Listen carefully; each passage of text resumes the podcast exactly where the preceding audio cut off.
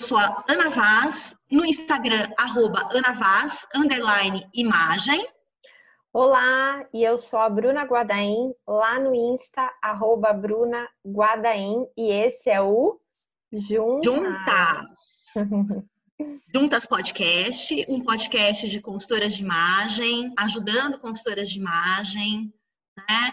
Um podcast falando sobre as dores e delícias de empreender nessa área, porém, todavia, contudo, né? Também falando das dores e delícias de empreender em geral. Então, se você está ouvindo a gente, né, chegou aqui pela primeira vez e falou, poxa, eu não sou consultora de imagem, não trabalho com consultoria de imagem. Pode ficar que a gente fala de temas que são relevantes para a vida e para a carreira de todo mundo. Certo, dona Bruna? Certíssimo, seja muito bem-vindo. E se você está aqui escutando, inclusive, é, essa é uma aula aberta, e se depois você quiser assisti-la, é só enviar o e-mail, né, Ana? Para o Fale. É isso aí. arroba anavaz.com.br. Aqui atropelando a Bruna, né. Bruna? Então, é, o e-mail é falecom.navas.com.br, repetindo, né, para você pedir o link para essa aula, para assistir. E o tema de hoje é um tema que a gente recomenda para todo mundo, é um tema urgente, a gente vai tratar dele conectado à consultoria de imagem, mas ele toca a vida de todos nós, né? É, o tema é descolonização do pensamento na consultoria de imagem, mas, de novo, convido a gente a pensar sobre isso nas nossas vidas. E quem vai conversar com a gente é a Paloma Gervásio Botelho. vou pedir para ela se apresentar e já vou agradecer muito por essa aula e lembrar você, ou avisar você que está ouvindo aqui a gente, que tem um episódio com a Paloma ah, verdade. Sobre a RCNI, né? A Paloma junto com a Marcela. Depois a gente fala o número do episódio para é, vocês, né, Bru? Vou procurar aqui e já aviso vocês. Isso aí. Paloma, super bem-vinda. Vou parar aqui de compartilhar para a hora que você quiser começar a compartilhar os seus slides e conversar com a gente, fica à vontade. Ó, episódio 50 do Juntas Podcast, que elas participaram. Muito bom. Bora lá. Maravilha. Muito agradecida, Ana Vaz, Bruna Gadaim, pela, pelo convite, pela, de, é, pela, por toda a troca, né? Desde o, da gravação do podcast apresentando a RCNI, junto com a Marcela Lemos, que está aqui presente com a gente, Sim. minha parceira nesse projeto, também inovador. Né? E Começou? Está apresentando? Começou, tá carregando, tá carregando. Né? Maravilha. Então, para quem ainda não me conhece, primeiramente, muito agradecida. Vocês estão me ouvindo bem? Só para confirmar. Beleza. Muito agradecida pela presença de cada um, cada uma, cada uns. É, é uma, uma honra estar aqui e poder apresentar aqui um, uma degustação né, dos meus processos criativos, dos meus pensamentos, das minhas pesquisas, conceitos. E é isso. Meu nome é Paloma Gervásio Botelho, sou paulistana, consultora de estilo pessoal, mentora de estilo para marcas, moda ativista e idealizadora dos projetos RCNI, Rede Consultores Negros de Imagem e Estilo, Negros Diálogos de Moda nas Ruas de São Paulo e AFO Passado, Presente e Futuro. Então, o que eu vou apresentar aqui para vocês está muito ligado a todas essas essas construções, né, essas narrativas. E com um olhar afrocentrado, né, que é o lugar aí onde eu pertenço, onde eu me alimento das culturas negras, das culturas africanas e afrodiaspóricas. Ah, passou demais agora. Então, começando, né, a aula Descolonização do Pensamento na Consultoria de Imagem. E a gente inicia com esse slide. O belo definiu o feio para se beneficiar. Uma frase da, da cantora e artivista também, assim como eu, Bia Ferreira, né, da letra dela Levante a Bandeira do Amor. Essa questão justamente para essa quebra né, de, de paradigmas que a gente está, que eu proponho aqui nessa, nessa apresentação, né? A gente romper com o que já está posto né? romper com as ideias simplistas e limitadoras de certo ou errado, de posso ou não posso, o que eu devo ou o que eu não devo fazer. Né? Vamos aí é, caminhando ao longo da, dessa apresentação para compreender cada vez mais sobre isso, né? que é, um, um, é uma forma da gente olhar para o indivíduo, né? perante as suas culturas, perante as suas formações e formulações enquanto um ser único, né, no espaço onde a gente vive. Vestir-se bem para as pessoas de pele preta é para além da vaidade, das tendências da moda e do poder aquisitivo. É uma armadura de proteção contra as violências do racismo.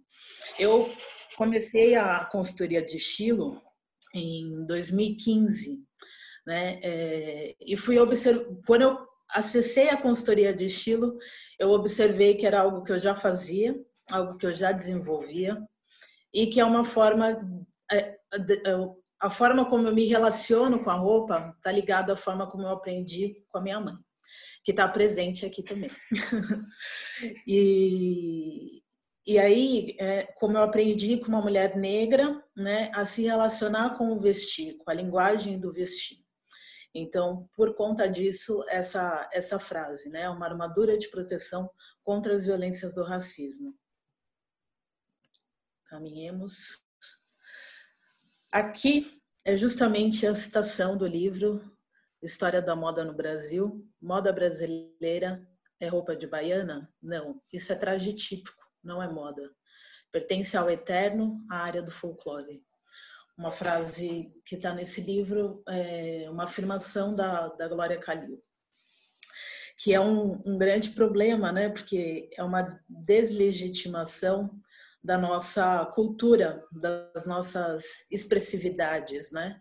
Trazendo aí um epistemicídio de uma de uma cultura da linguagem verbal, da, da corporeidade e da, do, da forma de expressão de um povo, né? A representatividade para além da imagem. Então, trazendo aqui, em 1885, explicando rapidamente, foto da negra da Bahia, né? Roupas de baiana, que se apresenta bastante na, na Bahia. É, 1940, Carmen Miranda, né? Que foi um, um produto né, arquitetado, uma imagem bem arquitetada, bem construída de representatividade no Brasil, no da representatividade do Brasil no exterior, né, usando todas as características e elementos fundamentais na roupa da, da baiana que a gente vê aqui de 1885.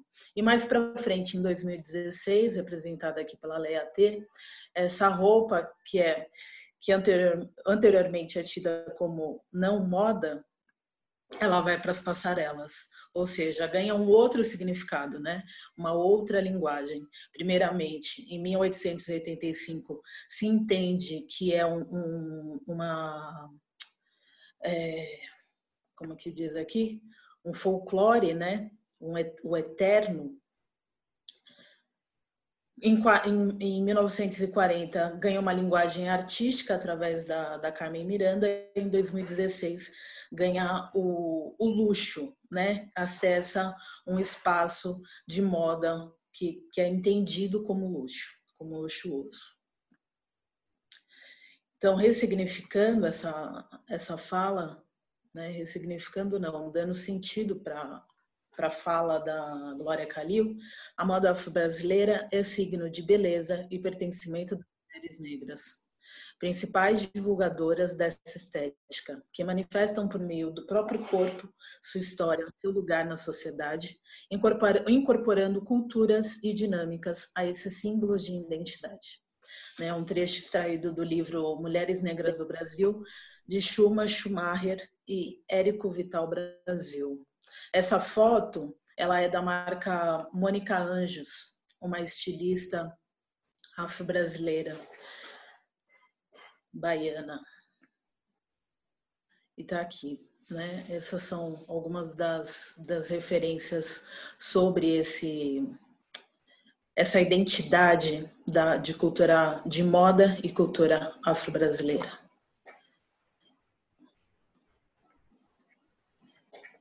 Geometria fractal africana. A geometria fractal, ela é de modo genérico, né, repetição de formas geométricas.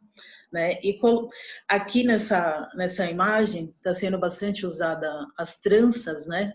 há um tempo já, que atualmente e colonialmente, ao meu ver, é chamada de trança boxeadora. Né? E na realidade o nome dela, o nome original é trança nagô, né? que no período da escravidão foi utilizada para fazer mapas e desenhar rotas de fuga para os quilombos.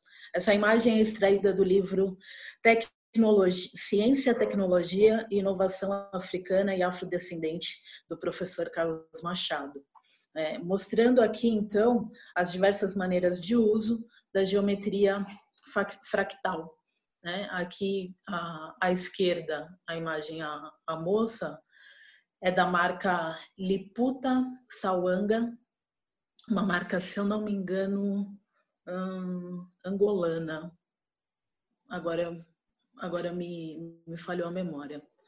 Aqui no meio é o tecido também africano, congolês, se eu não me engano também, extraída do site da Lilian Patti, mostrando justamente essa geometria fractal aplicada no tecido e aplicada e esse tecido sendo aplicado de diversas formas, né? Inclusive para elementos de decoração, como apresenta aqui esse puff da marca Olho Negro da ah, me fugiu o nome da Leonor, Leonor uma amiga também.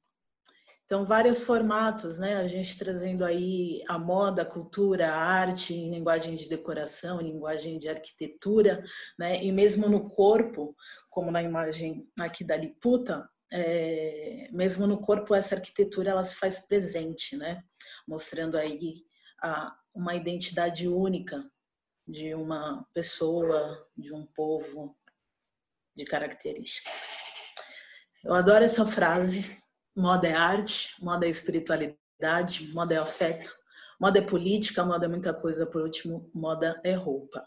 É uma frase que está no meu texto Resistir, Reinventar, Transcender, publicado no livro Economia Criativa por uma tessitura social da trama afetiva 2019, no qual eu participei. Né? Pensar que a consultoria de imagem, enquanto ferramenta para um, um, um enquanto ferramenta para um, um, caminho para o autoconhecimento, é necessário, é essencial a gente valorizar a pluralidade cultural e intelectual do indivíduo, né?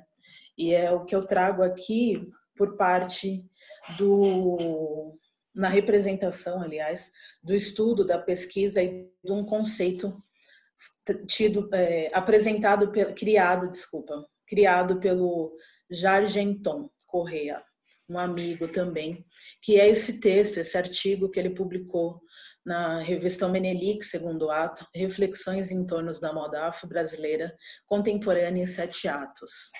Eu recomendo a todos a lerem, que é bem interessante o que ele traz aqui. E destaco uma parte do texto, né? As vitrines continuarão a existir. O posicionamento autoestilístico requer determinação e pensamento criativo. Numa época que as possibilidades tecnológicas também contribuem para o acomodamento da mente, ao passo que, para existirem, também são patrocinadas pelas mesmas corporações que conduzem pensares, agires e vestires. Né? É, o que o, Tom, o Tom propõe aqui é o autoestilismo em diásporas. Esse é um, o conceito que foi, criado, foi criado para ele, para sua tese ah, em História Social na, pela PUC em 2014. É, a gente pensar o, consu, o consumo inteligente com a moda consciente, né, trazendo aí o ser único e pensante através da linguagem do vestir. Que, para o meu entendimento, é uma, uma mensagem textual né, e autêntica, que é o que a gente vê nessas imagens aqui, nessas fotografias que eu acho incríveis, fantásticas, é, do documentário Advanced Style, Style, Style, quer dizer, Advanced Style, que é um projeto desenvolvido por um, um fotógrafo que foi morar em Nova York e presenciou diversas mulheres da maioridade muito estilosas e resolveu registrar, né? E tem um documentário. Ganhou vários espaços esse esse projeto, vários corpos, vários corpos e ele chegou a a, ser, a, a ficar no como é que é? A ser veiculado na Netflix. Mas eu acho que não tem mais na Netflix, pelo que eu vi. Encontra no YouTube.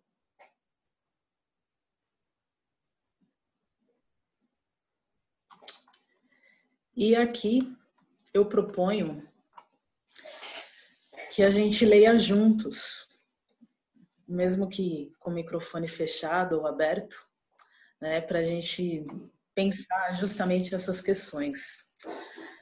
Temos que mudar nossas próprias mentes, temos que mudar nossos pensamentos a respeito um dos outros, temos que nos ver com novos olhos, temos que nos aproximar de modo caloroso uma frase do Malcolm X, né? É, pensando justamente nessas diversas questões, né, de que a consultoria de imagem coloca, né, da padronização, né, fala de uma liberdade, mas não dá a liberdade de, de errar, né, como se se a pessoa estiver fora da sua cartela, como se a pessoa estiver fora do seu de um fora de uma tendência da moda, ela está é, posta ao erro, né? Pensando também que a roupa não define, né? A roupa não define é, gênero, não define estado civil. Às vezes ela tem significado dependendo de alguns elementos. No caso da cultura africana, o turbante traz essa expressão, mas mesmo assim não define, é, né? O que define cada indivíduo é o, o, o, seu ser, a sua consciência, a sua sabedoria, a sua forma de, de ver a vida, né? Até mesmo a profissão não define, a roupa não define a profissão, a estética não define, não. Pode trazer elementos que a gente entenda, né, mensagens para esse essa mensagem textual que eu entendo que que é que a linguagem do vestir é uma uma mensagem verbal, ainda assim como diz a Kátia Castilho, a Kátia Castilho no seu no seu livro Moda é Texto, né, que ela é textual porque ela passa uma mensagem, né? Ela passa uma informação de, de quem é aquele indivíduo, mas sobretudo sobre as suas vicissitudes, né? Se é uma pessoa criativa, se é uma pessoa divertida, se é uma pessoa é, expansiva, alegre, enfim, diversas vicissitudes que a gente pode imaginar. E eu agradeço. agradeço a confiança, espero contribuir para os saberes de vocês. Ana, Bruna? Aqui. Estava abrindo o microfone, mas estava travando. Estou aqui quietinha. Ai, a gente só admirando, né, Ana? É, só admirando, olha lá. É, a gente que agradece, Paloma. É... Eu queria falar para o pessoal também, quem quiser fazer pergunta, pode abrir o microfone é. e perguntar, pode fazer pergunta pelo site, pelo chat.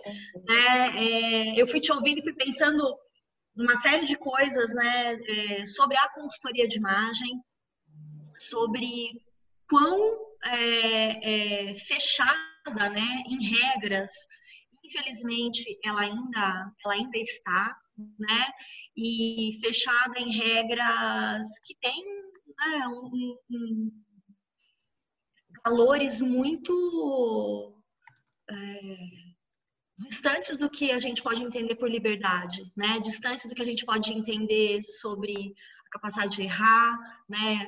Muito colonialista, muito machista, né? Muito classista.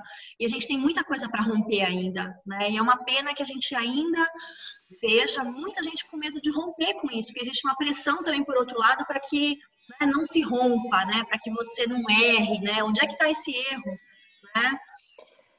Ele não existe, na verdade, ele foi criado para né, colocar a gente numa linha. Para aprisionar, né, Ana? É. Oi. Olá, Amanda que falou que quer fazer uma pergunta, não é isso? Eu quero. Falou, um prazer te conhecer. Estou muito feliz por essa aula, muito mesmo. E eu queria saber se você pode dar uma breve, rápida, muito rápida explicação sobre a RCNI, que eu fiquei muito interessada em conhecer, já estou seguindo, inclusive, mas se puder falar alguma coisinha sobre. Claro. A RCNI, ela vem, Rede Consultores Negros de Imagem e Estilo, é, é uma idealização minha e da Marcela Lemos, também consultora de, de imagem e terapeuta holística, e ela vem justamente para suprir esse lugar onde a gente não se vê representada, né, enquanto pessoas negras, profissionais negros dessa área. Então, a proposta da RCNI é, é trabalhar, é estimular né, que as, as parceiras, os parceiros desenvolvam, exerçam a, a profissão né, através dos seus próprios métodos, através do seu próprio olhar e, enfim, pensando aí tudo isso que eu, que eu venho falando e, e amplificando ainda mais. Né? Hoje a gente tem um grupo de estudo com o livro Color to Color, que é o livro pioneiro em, no estudo da coloração da pele negra, e estamos desenvolvendo. Completamos quatro meses agora, no início de, de agosto. Muito bom, obrigada, viu? Vou mandar uma mensagem para vocês lá. Por favor. Eu quero fazer parte. Chama a gente. Obrigada, viu? A Ana quer fazer uma pergunta também. Ana, abre o microfone, pode perguntar. Oi. É muito legal a, a Paloma. Nossa, estou seguindo tudo, quero conhecer mais. É, eu não. É, eu pesquiso sobre a roupa do cotidiano, do dia a dia, né? E como isso vira figurino. E aí, eu analiso um projeto que era com a terceira idade, e uma das participantes é uma senhora negra, Marlene, maravilhosa, e quando ela trouxe a história dela, ela trouxe essa questão do impecável, né? Ela passou a infância dela em Minas, mas tipo, ai, a mãe e o pai queriam ver a gente sempre muito impecáveis e bem vestidos. É, e aí eu tô meio que pesquisando sobre isso, né? Essa questão do, essa narrativa do impecável. Paloma, queria muito ouvir o que você tem a dizer sobre, sobre isso? Massa. É, é o conceito que, que eu trago tá, tá relacionado a isso, né? ANAC, né? Ana. É Ana, né? O nome. Isso. Tá. É, é, quando você fala como uma armadura, né? Eu anotei aquilo, assim, muito legal. Exato pensando que nós vivemos numa sociedade racista, né, onde pessoas negras e não só especificamente pessoas negras, né, que é o meu o meu lugar de, de narrativa, é, e nós somos julgados através da nossa imagem, né, primeiramente por conta da nossa cor de pele, né, que é um, um uma forma que a ciência encontrou de minorizar pessoas, né, enquanto a sua, a sua capacidade intelectual, a sua capacidade criativa, a sua capacidade de, de expansão, né, enquanto um, um ser humano na, nessa sociedade. Então, uma das, das formas da gente se proteger é através da imagem. Né? É através de um, é como se o cuidado com essa imagem, né, que você trouxe a palavra impecável, é como se o cuidado com essa imagem nos, protege, nos protegesse, né, uma armadura mesmo de proteção contra essas violências do racismo. Né? Então, o vestir chinelo, por exemplo, para ir à, à, padaria, pode ser um grande problema para uma pessoa de pele negra. Né? Estar com o cabelo despenteado pode ser um grande problema para uma pessoa de pele negra. Você aparentar uma, ter uma imagem um pouco mais simples, né? como usar um, vamos supor, um moletom, pode ser um problema para uma pessoa de pele negra. Usar capuz, boné, né? São vários códigos que é, que, que, que, a sociedade impõe a nós, né, como marginalizados, né? Então, o, a, o, o trabalho, o refinamento com a imagem é uma estratégia para pessoas negras. É, muitas vezes você observa num determinado espaço, tem uma, um, vamos supor um, um evento, uma palestra, que pessoa negra vai estar tá no palco para falar. Muitas vezes essa pessoa negra, ela se destaca imageticamente não só por conta da pele negra, que muitas vezes ela é a única negra que vai estar nesse, nesse espaço, né? De fala, para ser ouvida. É, mas ela está, muitas vezes, mais bem vestida do que os demais, por conta disso. Né? Muitos de nós, e as pessoas negras que estão aqui, devem se identificar. É uma fala que vem de mãe, que vem de pai, como você disse, dessa pessoa. Né? Não sai, nossa, não saia desse jeito, não saia assim, olha, tá com tênis limpo, tá com a roupa limpa, homens passam pela situação, você tá com, com um documento, né? Cuidado com essa mochila, cuidado com o boné, não sai, não saia de boné, penteia o cabelo. A gente tem várias. É, tem que arquitetar, não dá para sair, tipo, ai, pronto, sair, sair correndo. Não, você tem, é necessário arquitetar, pensar o que você, como você está vestido para ir à rua.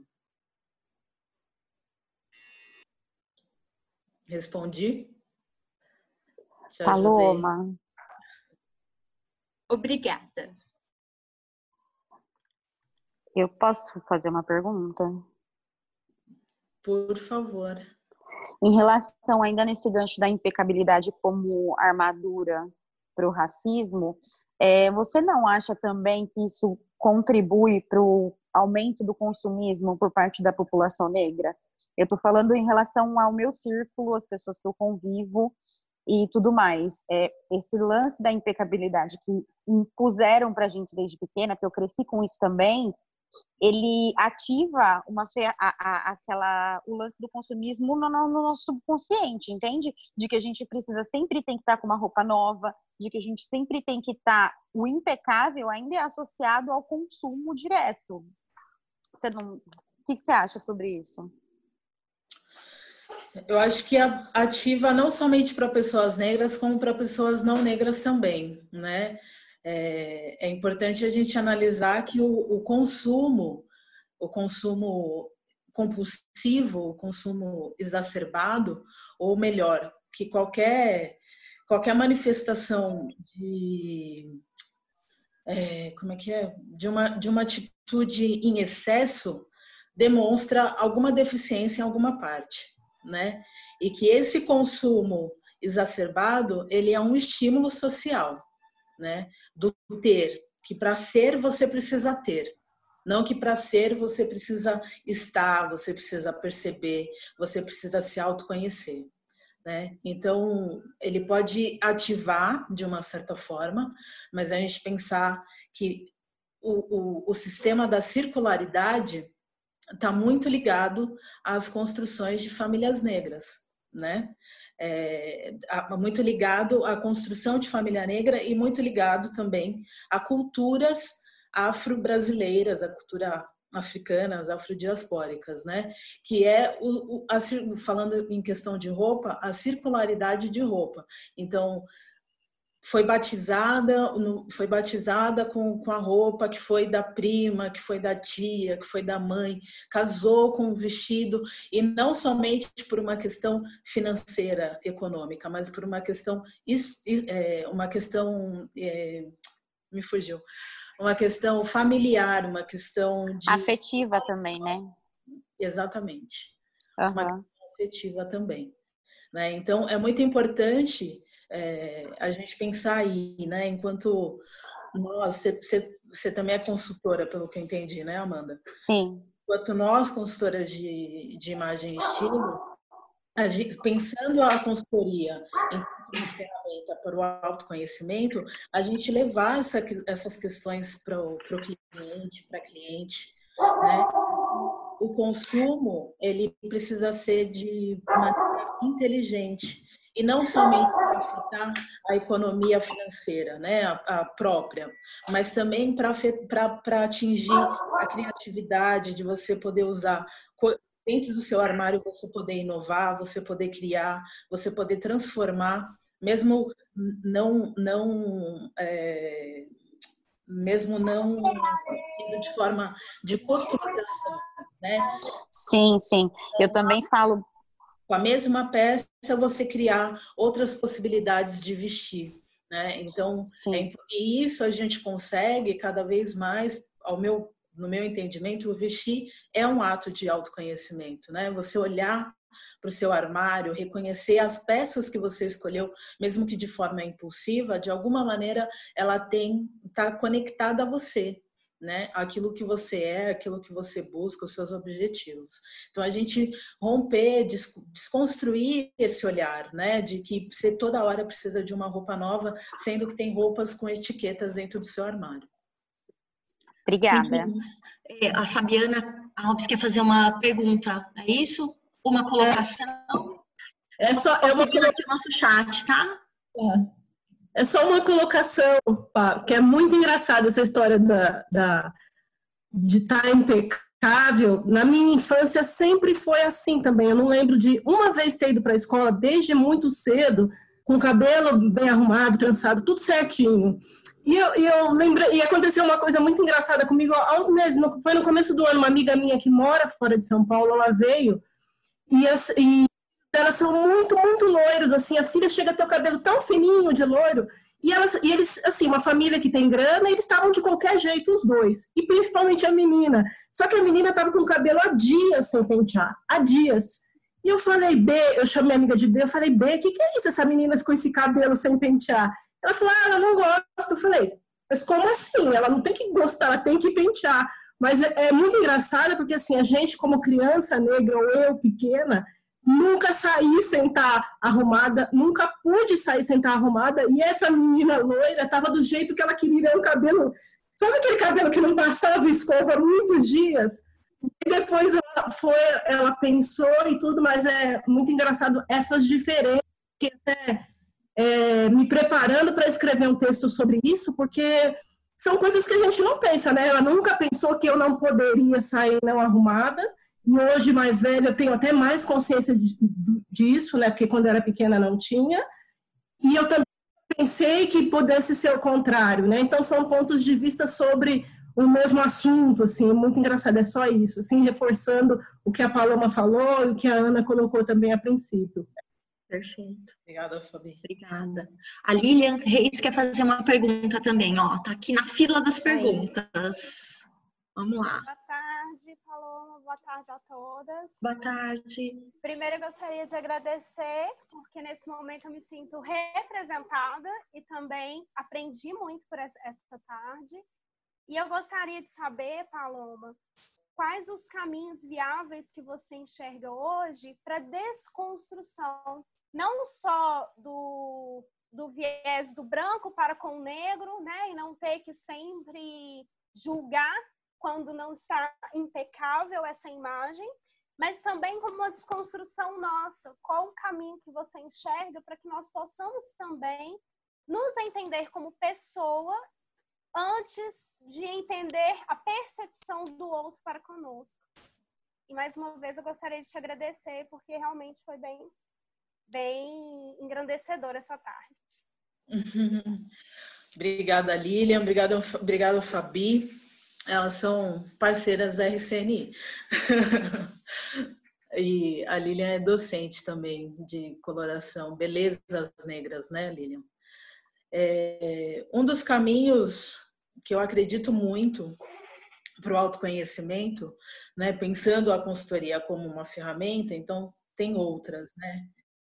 É terapia, é espiritualidade, né? Porque só a gente ter essa força de não se preocupar com o julgamento do outro perante a nós, não deixar que esse pré-julgamento nos afete, né, ao ponto de nos privar da gente se expressar da, da maneira que a gente bem entender, se referindo à questão de imagem e, e estilo e outros caminhos também, eu acredito muito que é o, o caminho do autoconhecimento através de todas as terapias possíveis, né, através da terapia, da terapia espiritual, que é a que eu, que eu sou devota, né, que não tem nada a ver com, com religião, é o cuidado com, o seu espírito, né, acreditando aí que todos nós somos espíritos e o que está aqui fora é uma, uma estratégia desse espírito para ele dar uma, uma sequência no, no seu propósito e nos seus objetivos de vida.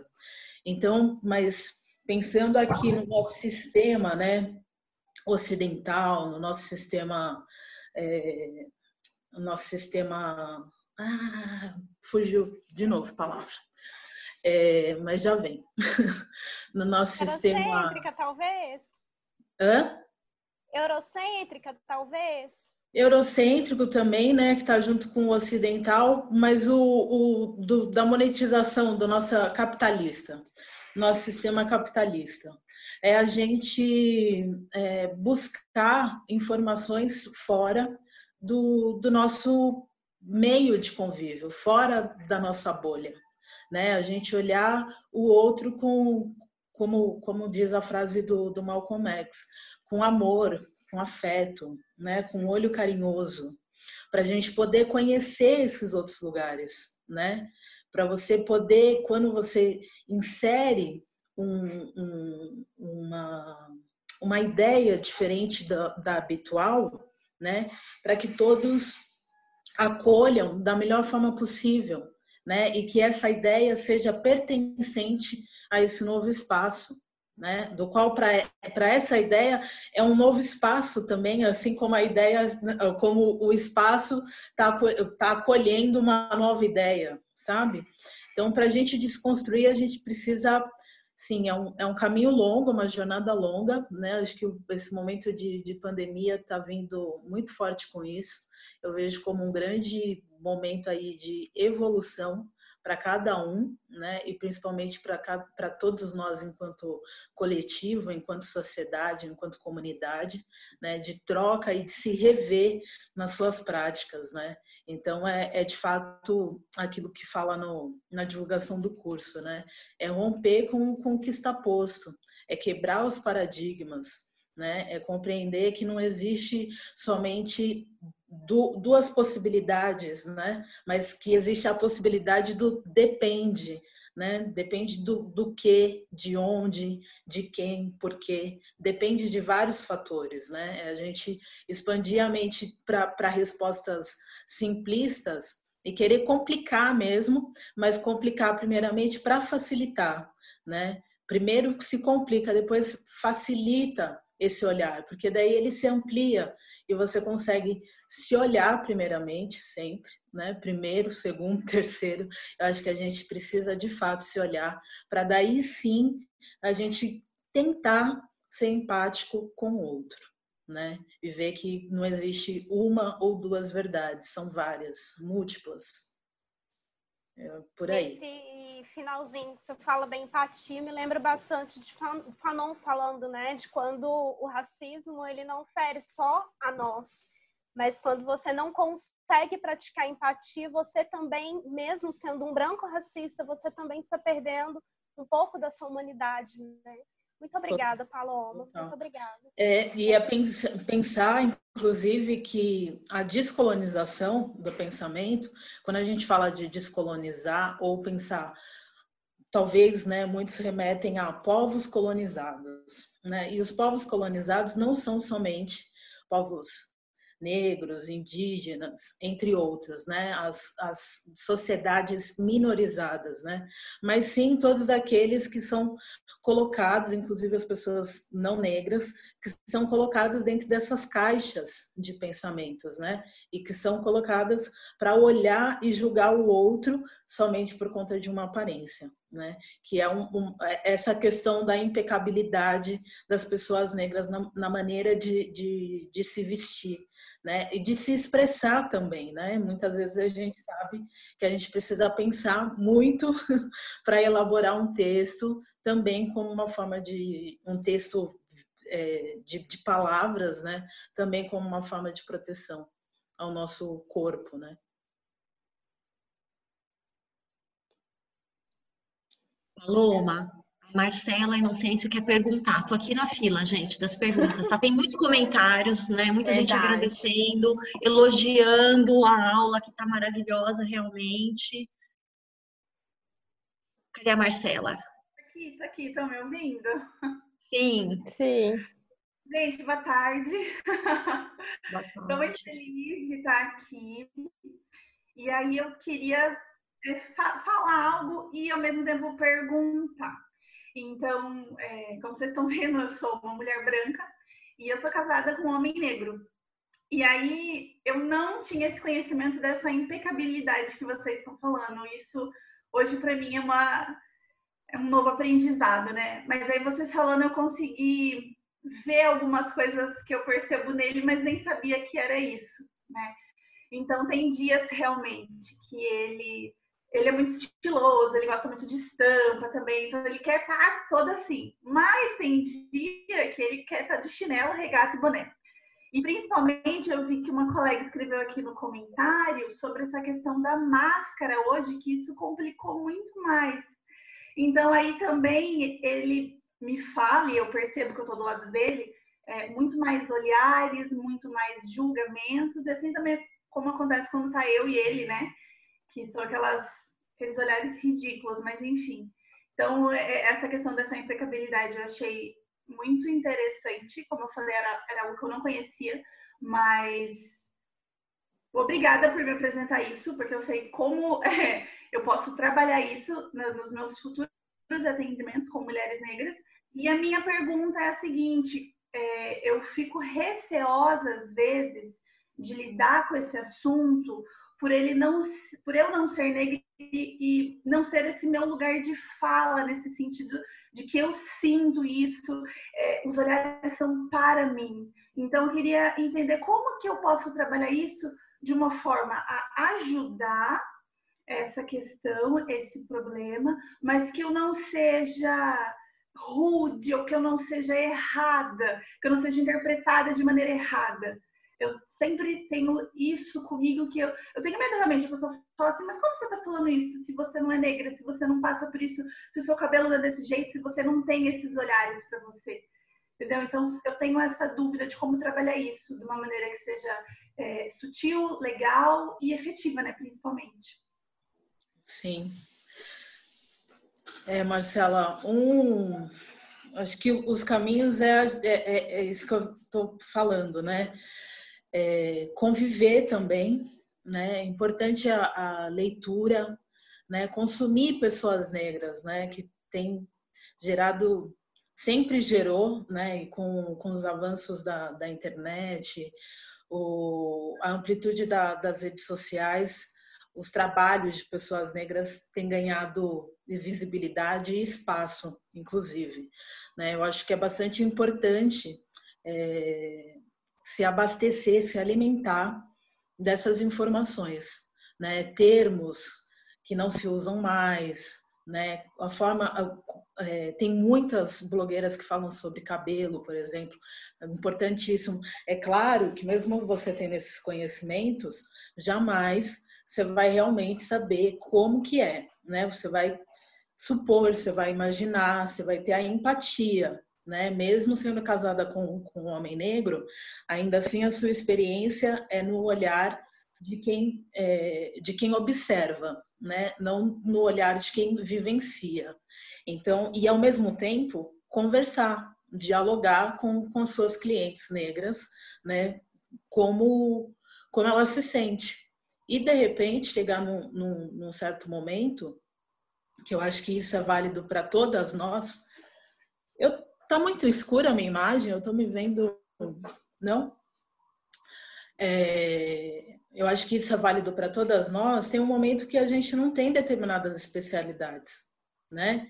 E tá tudo bem, né? Nem todo mundo sabe tudo, nem todo mundo tá, tá apto a, a praticar tudo que do pacote da consultoria de, de imagem estilo. De repente, uma parceria com uma consultora ou, ou uma outra pessoa, uma outra expertise, uma pessoa negra para te auxiliar e também para dar mais força ao seu trabalho e o resultado dele junto com o cliente da pele negra. Essa é o, a minha forma de, de olhar. Mas consumir muita informação de pessoas negras.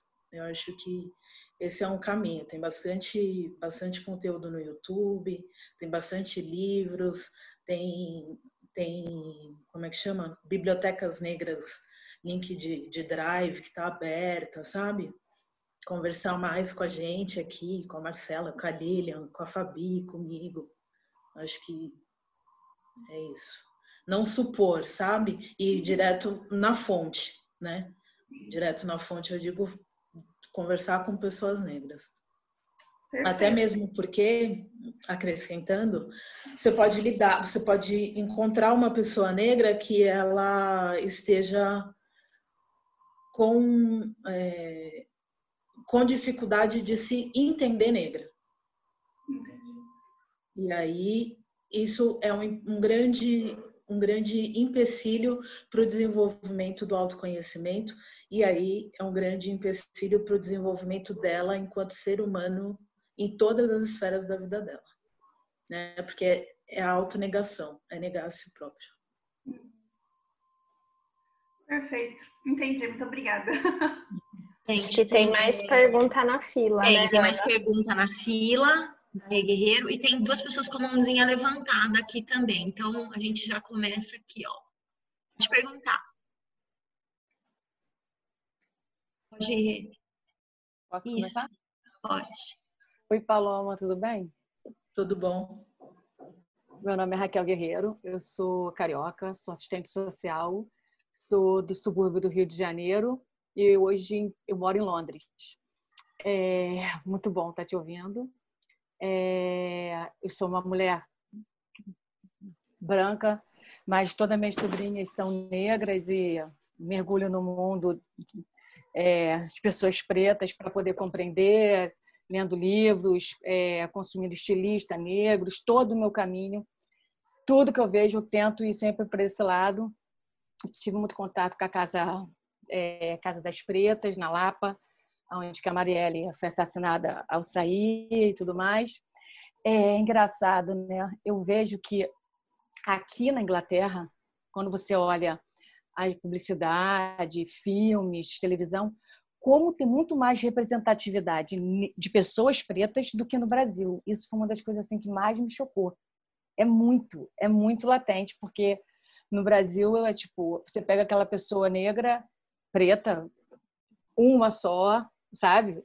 Todo mundo branco, tem uma pessoa preta só para dizer assim, ah, eu fiz o meu papel, tá ali, entendeu? Já fiz o meu papel. E aqui não. Aqui não só com pessoas pretas, mas com indianos, muçulmanos, você vê grandes campanhas de publicidade no metrô, em todos os lugares.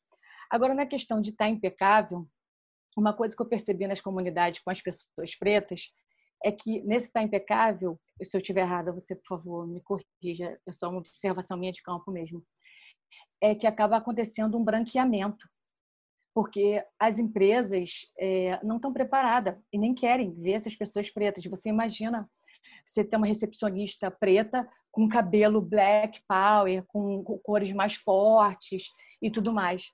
Então, eu acho que fica muito difícil, porque a gente tem um movimento em ascensão do, do, do movimento de pessoas pretas, de mulheres pretas, só que ao mesmo tempo que você se acha a sua as suas raízes, você quer retornar, talvez estar mais colorido, numa estética que não seja é, europeia, ocidental, você tem dificuldade é, para se, se colocar no mercado de trabalho, para estar nos lugares, porque ou é posto como exótico ou você não é aceito. É, eu acredito que seja muito confuso para vocês, porque quando se acha a própria estética, você fala, epa, eu não sou isso aí. Eu posso estar lindão, mas do jeito que eu gosto. Tem marcas super bacanas que fazem o que eu gosto, que eu acredito. Mas como se movimentar, viver se a própria sociedade não aceita isso? Porque o Rio de Janeiro é uma cidade extremamente segregadora, excludente e racista. Pode parecer que não, mas é. Eu gostaria de te ouvir sobre isso, quando vocês se acham e a dificuldade de se pôr na sociedade. Sim. O, o Brasil tem é o país mais racista do mundo, né? Foi o último a, a, a, a como é que fala? Historicamente, né? A, abrir mão da, da escravidão e eu ponho entre aspas porque ela continua aí presente, né? E pensando que que São Paulo também é uma cidade racista, né? Enfim, o racismo está aí na, em todos os lugares. E aí você falou uma, uma recepcionista negra, imagina uma diretora negra, né? Daí é mais difícil ainda da gente ver, né? Eu tenho um, um artigo chamado A Síndrome do Negro Único na Moda, que trata justamente dessa questão, assim. Normalmente nós somos representados por um né? Um negro aqui, um negro ali, e quando fala de espaços com maior visibilidade, aí é que reduz mais ainda a nossa participação, né? A nossa presença. E sim, a questão do embranquecimento também é uma estratégia do racismo, né? Que muitos ainda utilizam disso para numa perspectiva de se proteger, né, de manter um emprego, de manter um salário, de manter de uma de certa forma uma determinada postura social. Porém, também tem vários outros, né, muitos dos, dos estamos tendo cada vez mais consciência e amplitude, né, just, justamente acredito que nesse lugar do autoconhecimento, né, o autoconhecimento da nossa história negra e a valorização da nossa história e principalmente da nossa estética. Gil Oliveira, visagista, está aqui presente, participando da aula, pode explanar sobre, sobre tudo isso também, né? Que enquanto a nossa estética e, e aliás, mais uma vez, o, as redes sociais é, nos ampliou muito nesse lugar, né? A gente tem se visto cada vez mais. E um dos caminhos, é, na minha na minha visão, na minha na minha concepção, mais do que ocupar, é a gente fazer o nosso espaço, né? Que é o que a RCNI faz. Ela abriu o seu próprio espaço, né? Não é uma competição, que aliás é, competição, concorrência são são termos extinguidos do vocabulário da, da RCNI, ali nenhuma de nós somos concorrentes uma da outra, nosso slogan é que seja frutífero a todas nós, né, para que a visibilidade que não seja só para mim e nem somente para Marcela como idealizadoras, mas para todas que fazem parte, né, todas e todos.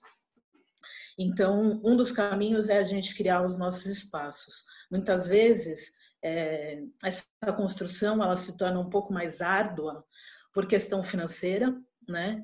Por questão também de que se fecham as portas, né? Quando a gente fala de uma narrativa afrocentrada, mas eu ainda acho que está bem devagar, mas está melhorando, está melhorando, né? É, é importante que que a gente tenha aliados antirracistas, né, pessoas não negras antirracistas para a gente fazer essa construção ser melhor, porque ela vai ser efetiva para todos enquanto sociedade, independente da, da raça, né, independente do, do lugar de fala. Ela vai ser importante para todos porque somos a maioria dessa população, né, no, no país. Então, a gente ainda se vê, a, a, maioria da população negra ainda está na base da pirâmide e quem movimenta essa base são as pessoas pretas, né? E principalmente as mulheres negras, que são também as que estão cada vez mais se, reinventando como sempre, né? Mas repetindo, com, com a, as redes sociais, a gente tem conseguido alcançar cada vez mais espaços. Obrigada. Obrigada. Paloma, o Hélio e a Vanessa estão esperando para fazer pergunta aqui, ó. Quem vai? E o Gil também queria falar, que eu acho que era complementando a fala da, da Paloma, né? Dois ou um, gente. Quem vai primeiro? Bom, boa Bom. tarde. Boa ah, tarde, Gil. Desculpa. Você vai? Pode falar, pode falar, eu falo depois. Tá, vou só complementar é, um pouco do que a Paloma está trazendo, e, e, ela acabou é, trazendo o meu nome para a roda. Eu sou visagista, boa tarde. É, queria só dizer que, que quem é essa sociedade racista que a gente está o tempo inteiro citando, apontando e trazendo, né? Essa sociedade racista, ela somos nós de alguma forma, né? Então é importante a gente perceber como que a gente está se comportando diante de todas essas questões. Muitas vezes a gente não quer olhar para isso e perceber que o nosso racismo ele é de alguma forma velado, né? Ele é institucional, ele é um, um racismo que a gente nem parou ainda para analisar. Então, quando a gente traz essas questões sobre palavras que já não se usa mais, é, às vezes, por que, que a gente está buscando é, trazer um cabelo mais parecido com, é, com, com o que a sociedade julga como um cabelo aceitável, né, como coisas desse tipo, é, se a gente não para para refletir se de fato a gente está agindo conforme é, essa sociedade racista ela quer que nos comporte, é, talvez a gente esteja engrossando esse caldo. Né? Então, quando a gente fala de autoconhecimento e sobre uma sociedade racista sempre apontando para fora, eu acredito que o que é importante nesse momento é a gente entender que essa sociedade é, somos, é, nós somos parte dessa sociedade, né? A sociedade no sentido Brasil, é, que é tido como o país mais racista do mundo. E aonde estamos nesse lugar de, de, de habitar um país racista? Será que não somos nós as pessoas que precisamos é, parar, refletir o quanto a gente está engrossando esse caldo, mesmo que de uma maneira é, inconsciente? Então, o autoconhecimento e a busca por conhecimento é necessário. E digo mais, principalmente por nós que trabalhamos com moda. Obrigado. Muito Obrigada, Gil. Tem o Hélio e tem a Vanessa, né? Hélio que abriu, estou vendo aqui o. Oi, boa tarde.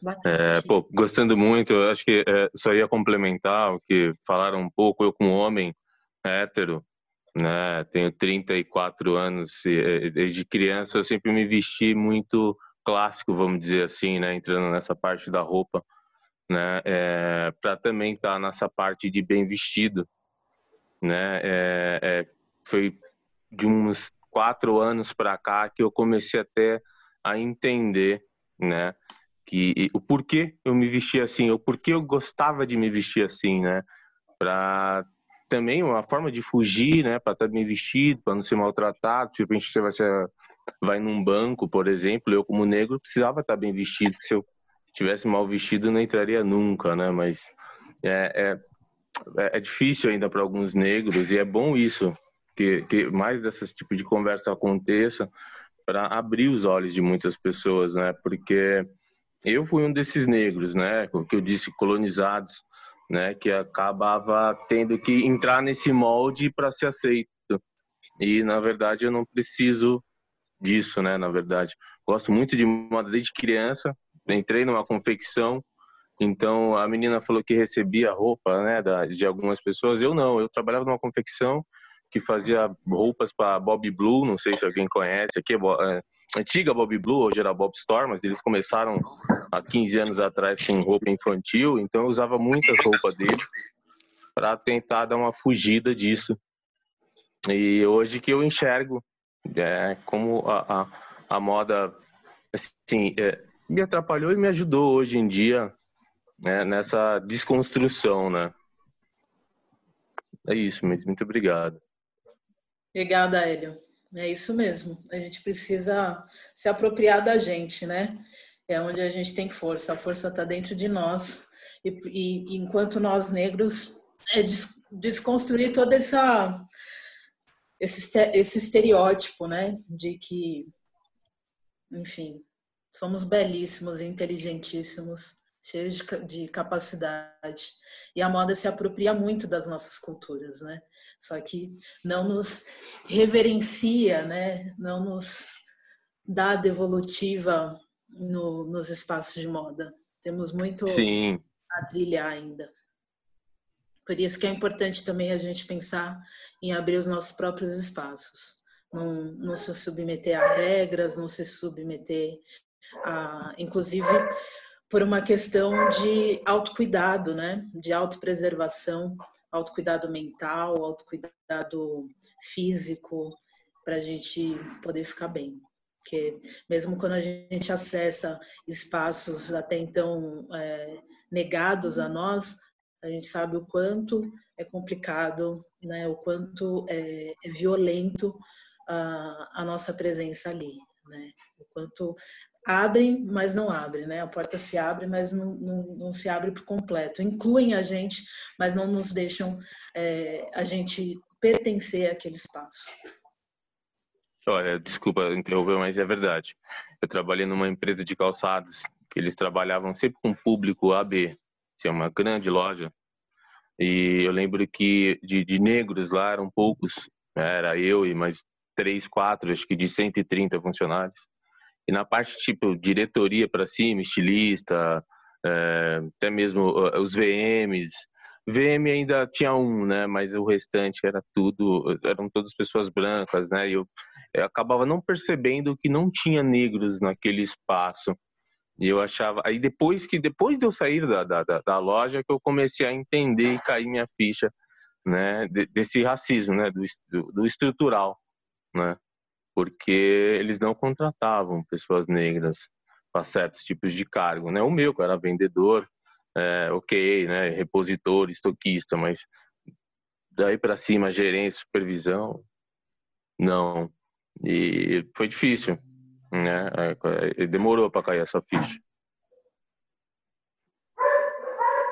Vanessa, quer perguntar? Vanessa tá com a mãozinha levantada, até dura já, né, Vanessa? De tanto tempo que tá ali.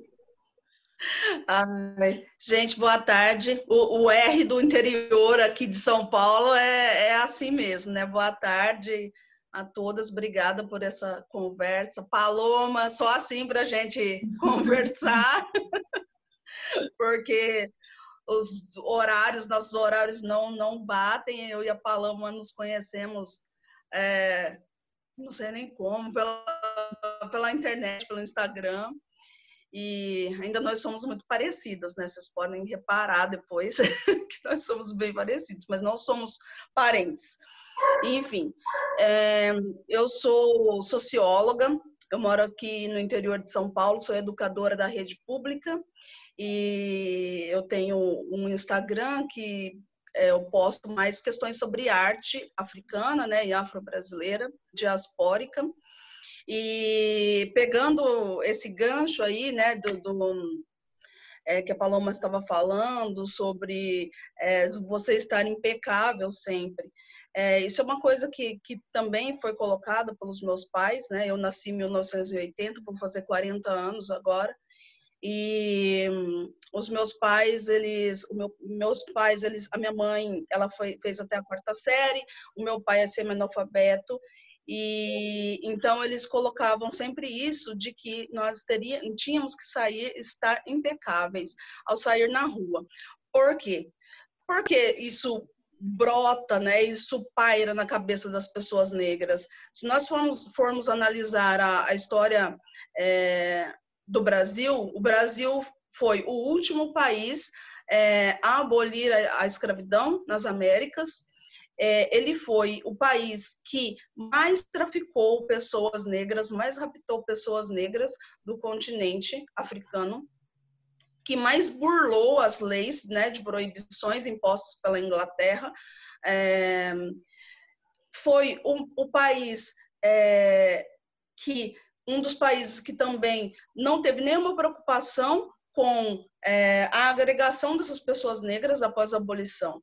E a gente tem que pensar, lembrar também, porque, porque quando a gente fala de escravização, a gente pensa num tempo muito distante, mas não, né? Porque a abolição ela é, ela foi assinada em 13 de maio de 1888. É, ok que já não tinham quase pessoas oficialmente escravizadas nesse período, né? É, mas nós temos aí de legalidade da abolição 132 anos apenas. Do, do ponto de vista histórico, é, nós precisamos de 100 anos para iniciar uma mudança significativa no pensamento social. Então, o pensamento social brasileiro, ele ainda é muito influenciado, muito carregado de colonialidade, de colonialismo. E uma roupa, um sapato, é, uma maquiagem, é, ela nunca vai ser só aquilo. Ela não, não vai ter apenas a, a, a perspectiva de consumo de objeto. Ela vai ser, ela, ela, ela é uma, uma forma de trazer a humanidade de volta àquele indivíduo negro porque vamos lembrar também que o que diferenciava um, um negro forro, né, alforriado, livre, de uma pessoa negra é, escravizada, sapatos. Você pode, você pode ver nas fotos, é, nas pinturas do Rugendas, do de outros pintores que vieram, né, chamados por Dom Pedro II, e depois é, fotos na Bahia, que mesmo depois de livres, essas, essas pessoas elas não tinham acesso a sapatos. É, vamos lembrar que minha mãe está falando ali fora sem parar, gente, que vocês, é, tam, também é, não tinha sapato. Ela relata que ela não tinha sapato e ela nasceu em 1956. Então, né, a segunda metade do século XX. Então, um sapato não é só um sapato para, para a população negra, mas é um símbolo de, de retomada de humanidade, de, de subversão. Assim, a sociedade não quer me incluir, mas eu estou me incluindo aqui. Né? Então, é óbvio que nós somos influenciados também pelo consumismo, mas, mas o consumismo, ele, ele é uma ele está aí, ele está posto na sociedade. Nós somos sociedade capitalista. Então, como a Paloma disse, ele vai influenciar negros e brancos. Né? O que muda? O que muda é que muitas vezes, para a pessoa que branca, que vai comprar uma roupa por é, é, extenso consumismo, aquilo vai ser só uma roupa, um status econômico. E para a pessoa negra, aquilo também é, é um, uma retomada de humanidade, de se sentir, de se sentir bem em determinados espaços, de não se sentir, de não ser violentado, mais violentado, né? Ah, porque mesmo bem vestido, o negro vai ser violentado. Eu lembro que é, em determinados espaços, né, da, da, da, Pinacoteca de São Paulo, em alguns espaços assim, você só vê pessoas brancas. E os olhares se voltam todos para você. E outra coisa também que eu achei interessante é que a, a, as cores, o uso das cores, né? Qual era a, a cor usada pelas pessoas escravizadas? Branco, né? Ou cru, da, do algodão cru.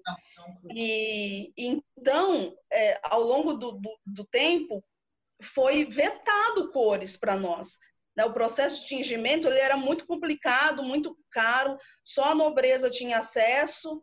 Então, também o, o ser descolado do negro, buscar formas diferentes, cortes de cabelo diferentes, acessórios diferentes, é porque isso é, nos era negado. Então, é, hoje nós temos também, acesso. Né? Faz parte também da nossa forma de se expressar, faz, né? Isso, faz parte da nossa, da, da, da nossa, das, da nossa ancestralidade. Ótima isso. consideração.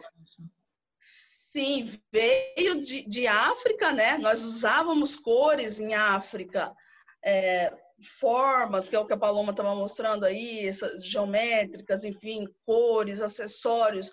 E quando nós chegamos aqui, nós perdemos o nosso nome, o nosso sobrenome, a nossa noção de, de, de, é, de, de que, de que país da África nós saímos, o, a possibilidade de usar cores, a possibilidade de usar é, tecidos diversificados. Então, a moda para a gente é isso, é a retomada.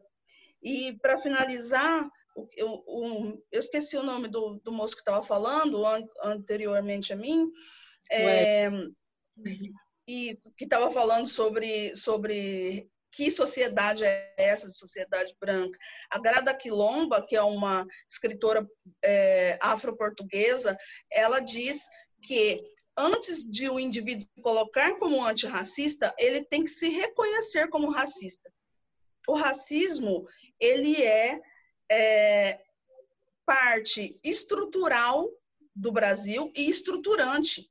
É ele que se, é a miséria do povo negro, é a manter o povo negro e o, e o povo é, não gosto dessa expressão pardo, né?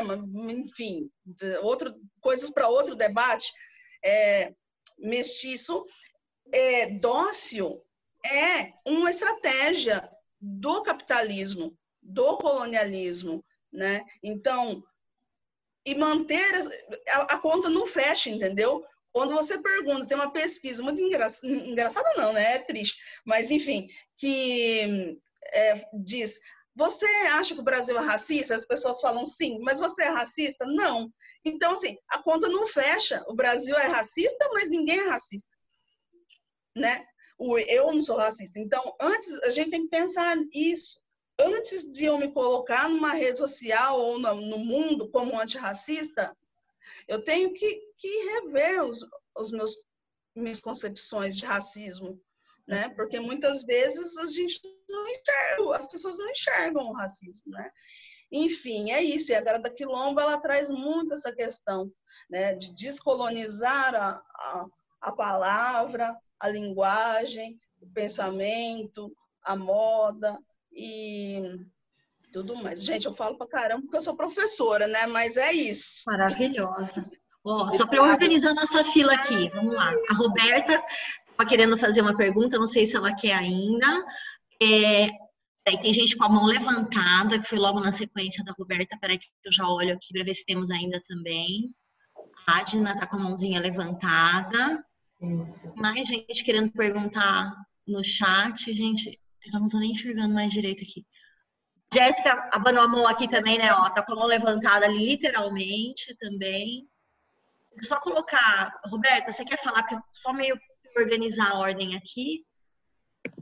Roberta de Paula. Acho que não. A Adna quer falar depois, Jéssica, só que a Adna colocou a mão primeiro. É, então, tá me ouvindo? Sim. Tá, é, eu tive vários insights agora, ouvindo vocês todas, né, falarem. E eu queria só compartilhar uma experiência minha em relação à imagem uh, da pessoa negra, a imagem profissional, né, da pessoa negra, é uma experiência que aconteceu comigo e agora escutando todas essas explicações, enfim, eu comecei a perceber que realmente faz sentido. É, eu trabalhava é, como agente de viagens, sou turismóloga, mas agora consultora de imagem, e na empresa onde eu trabalhava foi me dito que eu seria uh, uma espécie de gerente da loja, tá? E isso foi me dito diretamente pelo dono do estabelecimento. Só que ao passar do tempo, uma pessoa foi contratada, uma outra pessoa foi contratada. E eu sempre tive essa, esse pensamento que vocês falaram do, do andar arrumadinho para passar uma imagem melhor, né? Porque a pessoa negra tem que andar sempre arrumadinho. Minha mãe sempre falava isso e eu sempre andava arrumadinha. Então, nesse, nesse trabalho, em todos os outros trabalhos que eu passei uh, na escola, eu sempre tive essa imagem. As pessoas tinham essa imagem de mim de uma pessoa muito arrumadinha. Eu tinha apelidos de garota da primavera, sabe? Garota do catálogo, porque eu sempre estava muito arrumadinha. E nesse emprego também. E aí eu lembro que ele contratou uma outra pessoa, essa pessoa, claro, ela não era uma pessoa não negra, E ele colocou essa pessoa no lugar onde ele falou que eu, que eu seria colocada. No momento eu, eu fiquei meio, nossa, como que pode acontecer? Porque eu era a pessoa que vendia mais, eu era a pessoa que tinha mais conhecimento, eu era a pessoa que pegava todos os clientes desse, desse dono né, da empresa, ele não atendia, então eu atendia todos os clientes dele.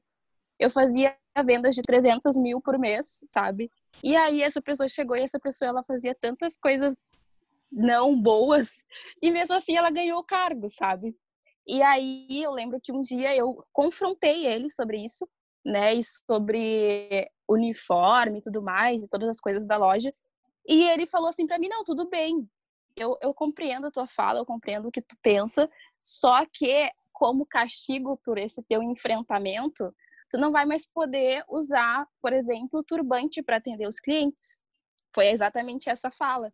Porque eu preciso que tu esteja numa forma mais, como é que eu vou dizer? Ah, eu não sei nem que palavra usar, mas eu tinha que estar no padrão da loja, né? Então, uh, como forma de castigo, eu não poderia mais usar os meus acessórios para o atendimento. E aí, como eu sou afrontosa mesmo, né? Eu comecei a usar então os apliques de cabelo. Porque o aplique de cabelo ele não poderia me tirar. E eu vejo o aplique de cabelo como um acessório também, né? Na, na, na minha imagem, na, na construção da minha imagem uh, profissional, pessoal, enfim. E aí, agora, vendo todas essas falas, eu, eu, eu percebi que, nossa, gente, isso é muito real, sabe? Essa coisa do embranquecimento para andar arrumadinho, para as pessoas perceberem que tu é uma pessoa boa, apesar de ser uma pessoa negra, sabe? Então era só isso que eu queria colocar. Jéssica. Obrigada. Oi, gente, boa tarde. Boa tarde. Vocês estão me ouvindo bem? Ah, sim. Não, só queria fazer uma colocação sobre o que a Vanessa falou antes, né? É, da questão da mãe dela. E na minha família também não foi diferente. A minha mãe é de 53. E essa, essa parte que ela narra da questão do sapato, a minha mãe também falou que não tinha sapato. O primeiro sapato que ela teve na vida, assim, um sapato mesmo, se não me, se não me falha a memória, ela, a gente estava comentando esses dias, foi com 14 anos, foi quando ela começou a trabalhar como doméstica. E a minha avó, que é de 29, era, né, de 29, que minha avó faleceu esse ano, é, ela também narra a mesma coisa, que ela não tinha roupa e nem sapato. Ela trabalhava, ela trabalhava numa casa de família aos seis anos como pajem, é, cuidando de outra criança e ela não tinha condições. E o meu avô também, que é do, de 1920, também contava a mesma história. E assim, é, o que eu pude perceber, assim, no geral, do contexto da família, é que a alternativa que eles encontraram, além da questão do compartilhamento de roupas das crianças que têm a idade aproximada e tudo mais, é, ensinar as filhas a cortar e costurar as próprias roupas. Porque aí, assim, além de ser uma função que não exige muita instrução, você acaba vestindo a família inteira. E, assim, aqui em casa, assim, nunca faltou o básico, mas eu, assim, puxando pela memória, eu também comecei a me vestir melhor por volta dos 10 anos de idade. Não que eu me vestisse mal, mas assim, quando nós íamos fazer compras para os filhos e tudo mais, era sempre aquela coisa da baseada.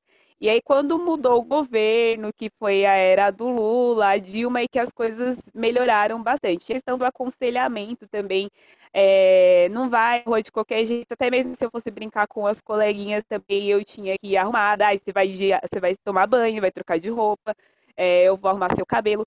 É, como o meu pai e a minha mãe eles trabalhavam num horário também bem diferente, na maioria das vezes quem me tocava para ir para a escola era o meu pai. Então ele me levantava tipo umas duas horas antes de entrar na escola e para arrumar o cabelo. Não, vou trançar o seu cabelo ou vou prender ele todo. E assim, tem coisas que assim que eu levo até hoje. Eu tô tentando desapegar, porque eh, muitas vezes é, eu sinto que eu me cobro muito da questão de estar sempre impecável. E assim, a gente sabe, a gente sente nos olhares, na forma do trato, e quando você está bem vestido, você está bem trajado, você é tratado de forma diferente. Assim, muda completamente. Você pode ir no mesmo ambiente duas vezes, com X roupa e voltar com uma outra roupa. Você vai perceber que a diferença assim é gritante. E até mesmo para evitar ser seguido. Eu, é, eu sempre escutei a minha mãe falando muito pro meu irmão: ah, não usa boné, não usa gorro, é, não anda de capuz, é, procura estar tá sempre com seus documentos em dia. Inclusive, esses dias ela falou também que ela deu graças a Deus que quando meu irmão parou de usar é, essas coisas, que foi quando meu irmão se converteu evangélico. Inclusive, é, a questão do apagamento da negritude também se deve muito à lavagem cerebral e o aumento das igrejas pentecostais nas periferias. Que assim, meu irmão hoje é uma pessoa que ele, ele, é, ele é negro, ele tem um tom de pele mais escuro que o meu e ele acredita que o racismo não existe. Que é uma coisa que é só você se esforçar, é, que é só você ir atrás. E muitas pessoas ainda acreditam nisso. É, então, é um conjunto de fatores para o embranquecimento. Na igreja também prega-se muito também a questão de estar bem vestido, e você, ah, é domingo, vai pôr uma roupa diferenciada e mais, andar mais arrumado. Era, é, eram essas as considerações que eu tinha para fazer. E assim, a aula tá maravilhosa. Paloma, parabéns. Trabalho incrível, adorei. Obrigada, Jéssica. A Jéssica a gente conhece há um tempo, também é designer de moda, tem vários projetos, e ela está no meu projeto AF Passado, Presente e Futuro, que na época ela era estudante de, de designer de moda. Obrigada, viu? Eu que agradeço. Lilian, que acho que pediu também para fazer uma pergunta. Gente, eu estou indo rapidinho, só porque daqui a pouco a gente vai precisar encerrar com o coração apertado, porque, né, não tem nem como agradecer. Muita gente no site colaborando, dividindo, né, as coisas, contando as suas histórias, abrindo o coração. Então, assim, muito obrigada mesmo.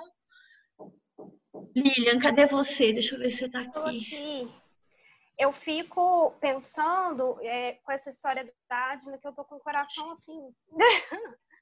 que a gente, quando tem esse espaço, quanto que as feridas se abrem, né, e se afloram, e o quanto que o conversar com outras pessoas que passaram pela mesma situação, conversar com outras pretas que entenderam pelo que passaram, abre os olhos. E nisso eu fico pensando qual a necessidade que nós temos urgente, como bem pontuou a nossa outra amiga aqui, e se a gente for falar da história da escravidão, isso passou ontem, né? Então a gente tem um caminho enorme para percorrer. Pensando num tempo histórico, foi ontem.